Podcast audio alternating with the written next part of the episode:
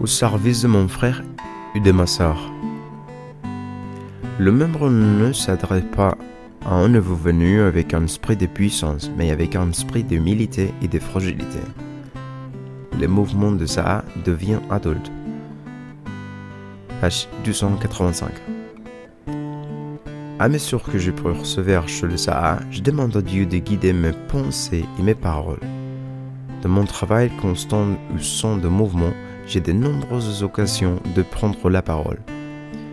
C'est pourquoi je demande souvent à Dieu de m'aider à surveiller mes pensées et mes paroles pour qu'ils soient le reflet exact de notre programme, de concentrer mes aspirations une fois de plus sur la recherche de sa direction, de m'aider à être vraiment bon et aimant, serviable et épaissant, mais toujours rempli d'humilité et sans jamais aucune trace d'arrogance. Aujourd'hui, il se peut que j'ai affronté des attitudes et des paroles désagréables, comportement typique de l'alcoolique qui souffre encore. Si cela s'est produit, je prendrai un moment pour me mettre en présence de Dieu afin de pouvoir répondre avec calme, formaté et délicatesse.